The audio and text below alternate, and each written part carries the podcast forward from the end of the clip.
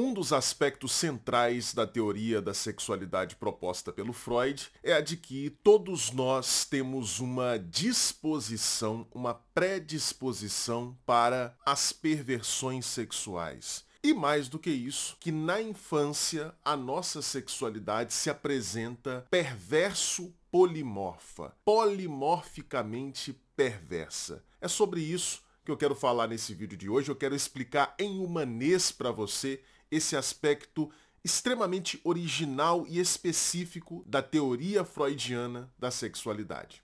Bom, para você que não me conhece, meu nome é Lucas Napoli, eu sou psicólogo, psicanalista e tenho doutorado em psicologia clínica. Seja muito bem-vindo ao canal Psicanálise em Humanês.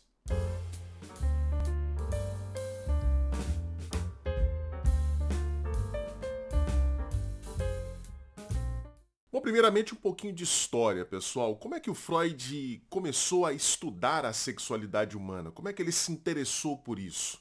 E como é que ele se interessou principalmente por estudar a sexualidade na infância, propondo essa tese que na época dele era bastante original que é a tese de que as crianças já apresentam, já manifestam sexualidade, já manifestam impulsos sexuais. Ora, ele foi levado a estudar a sexualidade a partir da sua experiência clínica com pacientes neuróticos o Freud começou a observar que havia uma correlação, havia uma relação intrínseca entre as neuroses e aspectos da sexualidade, entre os sintomas neuróticos e determinados impulsos sexuais. Foi isso que a clínica foi apresentando para o Freud.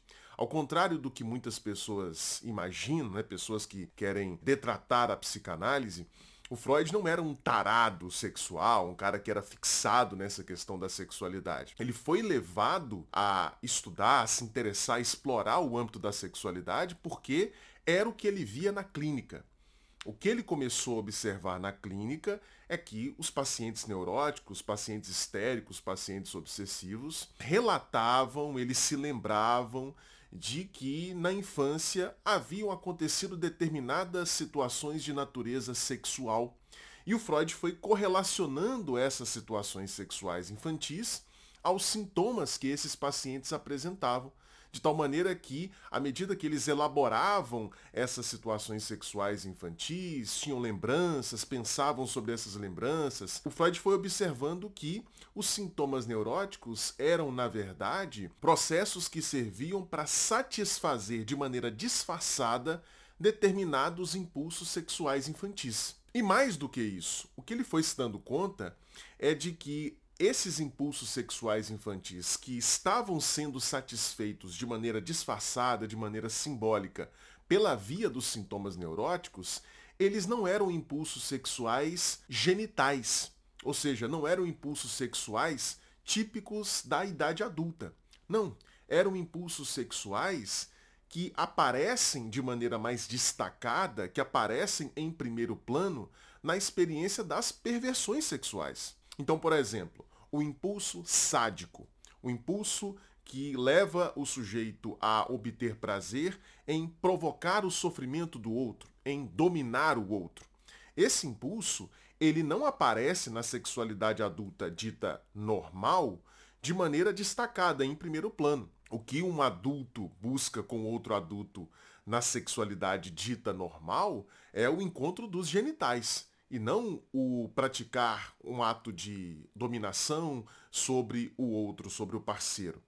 Então, o que, que o Freud observou? Que em determinados sintomas, por exemplo, da configuração obsessiva, em determinados sintomas, o impulso sexual que estava sendo satisfeito era, por exemplo, um impulso sádico. E observando que esse impulso estava presente, expressamente presente na vida sexual infantil do sujeito, ele foi chegando à conclusão de que, em primeiro lugar, as crianças vivenciam, experimentam impulsos sexuais, vivenciam uma forma de sexualidade e que essa sexualidade infantil, ela se diferencia essencialmente da sexualidade adulta justamente pelo fato de que nela, na sexualidade infantil, o genital, a genitalidade não ocupa o primeiro plano.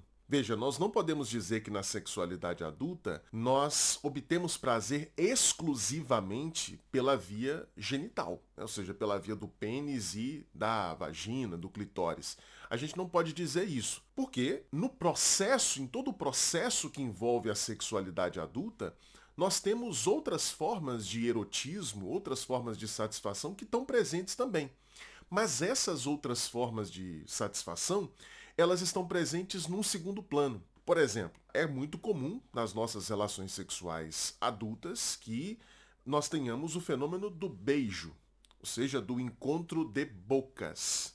E quando você pensa no beijo, qual é o tipo de satisfação que está implicada ali? Não é uma satisfação genital, evidentemente, é uma satisfação oral. Sim, né, no beijo você gosta de é, para falar de maneira clara, né, chupar a boca do outro e ter a sua boca chupada pelo outro.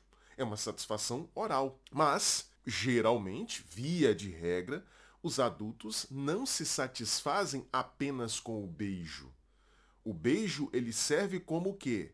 Como uma etapa preliminar, como uma etapa introdutória para o ato sexual propriamente dito da mesma forma que a chamada pegada. Né? Quer dizer, quando os parceiros sexuais se encontram, eles se beijam e eles se agarram, eles se apertam, né?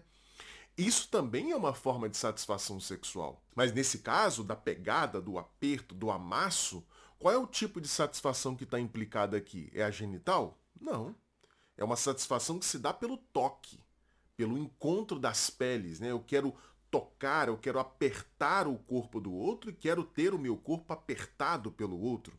Isso não é genital, mas isso serve como uma preliminar para o ato sexual propriamente dito, que vai ser, via de regra pelo menos, genital. Outro exemplo de um tipo de satisfação que não é genital, mas está presente na sexualidade adulta, a satisfação do olhar antes do ato sexual propriamente dito, antes do encontro dos genitais, o que, que acontece? Os parceiros eles vão se olhar, eles vão admirar o corpo um do outro. Qual é a satisfação que está implicada aqui? Não é uma satisfação genital, é uma satisfação dos olhos. Eu me satisfaço olhando o corpo do outro, simplesmente olhar já me dá um tipo de satisfação e ter o meu corpo olhado pelo outro também, me exibir para o outro também me proporciona essa satisfação. Então perceba, na sexualidade adulta, várias outras formas de erotismo se manifestam, mas elas se manifestam como atos preliminares para o sexo genital. A genitalidade na sexualidade adulta ocupa o primeiro plano. E essas outras formas de satisfação elas estão num segundo plano servindo como introdução para o ato sexual genital. Pois bem, o que, que o Freud descobriu a partir da sua experiência clínica com os neuróticos, a partir da sua reflexão sobre as perversões e a partir da tentativa de juntar todos os fatos aos quais ele era apresentado pela clínica. O que, que ele descobriu? Que essa montagem da sexualidade adulta, em que a genitalidade ocupa o primeiro plano, aparece de maneira mais destacada e as outras formas de erotismo servem apenas como preliminares, essa montagem da sexualidade adulta é uma montagem.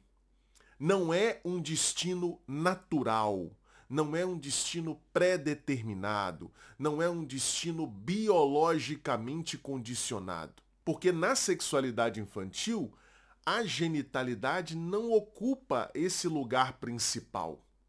Na sexualidade infantil, todas essas formas de satisfação, todas essas formas de erotismo, elas estão mais ou menos no mesmo plano. A criança vai experimentar todas essas formas de erotismo sem que haja uma relação hierárquica entre elas. Mas aí você pode me perguntar assim, ô Lucas, mas o Freud não tem aquela teoria de que existem fases do desenvolvimento sexual? Sim. Freud tem a teoria de que a sexualidade infantil ela se desenvolve de acordo com o esquema fase oral num primeiro momento, depois fase anal sádica, depois fase fálica, depois período de latência, depois a fase propriamente genital. O Freud tem essa teorização, mas Quando o bebê, por exemplo, ele está na fase oral, isso não significa que ele não experimente o prazer, por exemplo, anal, o prazer de, de defecar, e não significa que o prazer anal, por exemplo, ele vai servir de introdução para o prazer oral. Não há essa relação hierárquica, entendeu?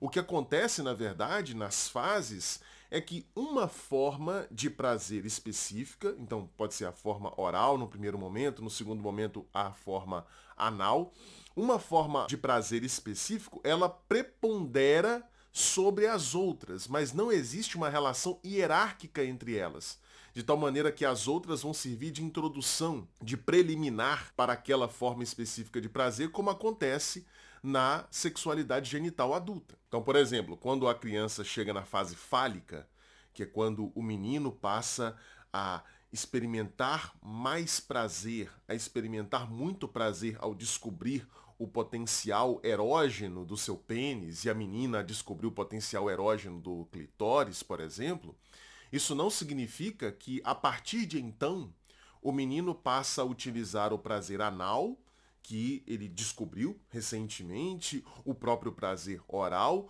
como etapas preliminares para chegar ao prazer do pênis. Não há essa relação hierárquica. A criança continua capaz de experimentar as mais diversas formas de prazer. O prazer de olhar, de ser olhada, o prazer sádico de bater, de dominar, e o prazer masoquista de ser dominada, de apanhar, o prazer de segurar as fezes e soltá-las. A criança continua sendo capaz de experimentar esses prazeres de maneira independente um do outro. Eles não estão coordenados na direção de uma forma de prazer específica. Isso vai acontecer na idade adulta. Mas aí você pode me perguntar assim, ô Lucas, beleza, entendi. A sexualidade infantil é uma sexualidade mais variada. Tem várias formas de prazer ali presentes e a criança vivencia essas formas de prazer de maneira independente uma da outra. Ok, entendi isso. Mas por que, que ele diz que nós temos uma disposição perversa, polimorfa? Por que, que ele diz que a sexualidade infantil é uma sexualidade perverso-polimorfa? Por que esse elemento perverso aí presente na descrição do Freud? Aí vem um aspecto muito original da elaboração freudiana sobre a sexualidade. Ao contrário do que os médicos da sua época e, de forma geral, tradicionalmente, a sexualidade humana foi pensada antes do Freud, o Freud não vai entender as perversões sexuais e aqui é preciso um esclarecimento, tá? O que o Freud chamava de perversão sexual é qualquer forma de organização adulta da sexualidade em que a genitalidade não está em primeiro plano. A genitalidade e a heterossexualidade não estão em primeiro plano. Então, fazendo coro ao que se dizia na sua época, o que era o consenso da sua época, o Freud entendia que a sexualidade adulta normal, entre aspas, seria a sexualidade genital heterossexual. Pois bem, qual é o aspecto original da teorização do Freud? É que o Freud vai pensar a sexualidade perversa não como uma deturpação de um suposto destino natural da sexualidade que desembocaria na genitalidade e na heterossexualidade. Não. O Freud vai pensar a perversão como sendo a forma primária da sexualidade humana. Ou seja, a sexualidade adulta normal, entre aspas, né, que seria a heterossexual genital, ela seria, na verdade, um recorte da sexualidade primária humana que seria constitucionalmente perversa. Ou seja, em outras palavras, o que o Freud está dizendo é que todos nós, todos nós temos uma predisposição a desenvolvermos todas as formas de perversão existentes. Então, sabe aquelas pessoas coprófilas, né? Outro dia até um rapaz ficou famoso aí na internet por ser descoberto como sendo um coprófilo, ou seja, uma pessoa que só consegue experimentar prazer sexual em contato com excrementos, em contato com fezes, sobretudo, mas também com xixi, né, com urina. Essas pessoas coprófilas, elas não são uma deturpação de uma sexualidade que seria a sexualidade normal para a qual todas as pessoas seriam biologicamente orientadas. Não. Essa pessoa, ela vive em si uma forma de sexualidade que é passível de ser desenvolvida por todas as pessoas. Então, nesse sentido, todos nós, absolutamente todos nós, poderíamos nos tornar coprófilos dependendo das nossas experiências de vida. Da mesma forma, os sujeitos perversos que praticam o sadismo, ou seja, aquele sujeito que para ter prazer sexual, ele precisa bater em alguém, ele precisa dominar o parceiro, ele precisa exercer algum tipo de controle sobre o parceiro. Ora, essa forma de sexualidade não é desviante, ela é uma forma possível de organização sexual que se desenvolve a partir desse potencial múltiplo que todos nós possuímos. Essa é a grande virada da visão da sexualidade do Freud. Ele vai entender, portanto, a heterossexualidade, a sexualidade genital, a sexualidade dita normal, como um dos caminhos possíveis de desenvolvimento da sexualidade, e não o caminho para o qual todos nós estaríamos predispostos. E por que a sexualidade infantil seria perverso polimorfa? Porque todas essas formas de prazer que aparecem de maneira destacada, que aparecem no centro das práticas perversas, ou seja, da coprofilia, do sadismo, do masoquismo, do exibicionismo, todas essas formas de erotismo que aparecem de maneira destacada nas perversões, elas são experimentadas, vivenciadas, fantasiadas na nossa vida sexual infantil. Então, em outras palavras, a gente poderia dizer que quando nós éramos crianças, todos nós, independentemente do rumo que tomou a nossa sexualidade na vida adulta, todos nós podemos brincar e experimentar da coprofilia, do exibicionismo, do voyeurismo, do sadismo, do masoquismo. Todos nós podemos experimentar brincar com todas essas formas de erotismo, mas quando a gente chega na vida adulta, uma dessas formas vai adquirir um primado, uma relação de superioridade sobre outras formas de prazer. Na sexualidade adulta dita normal para a época do Freud, essa forma de prazer que ganha centralidade, que ganha destaque, é a forma genital. Mas nas perversões, serão outras formas de prazer que ganharão destaque e centralidade. Então, nesse sentido, gente, para concluir, a gente poderia dizer que a sexualidade adulta, do ponto de vista do Freud, ela é resultado de uma edição. Sabe o que é edição? Por exemplo, esse vídeo que você está assistindo aqui, ele foi editado. Eu tirei desse vídeo várias partes em que eu me repetia, em que eu gaguejava, em que eu ficava... É... Eu tirei várias partes desse vídeo, partes que eu considerei que não deveriam vir para a versão final do vídeo. Isso aqui é editar, é cortar, é você tirar determinadas partes.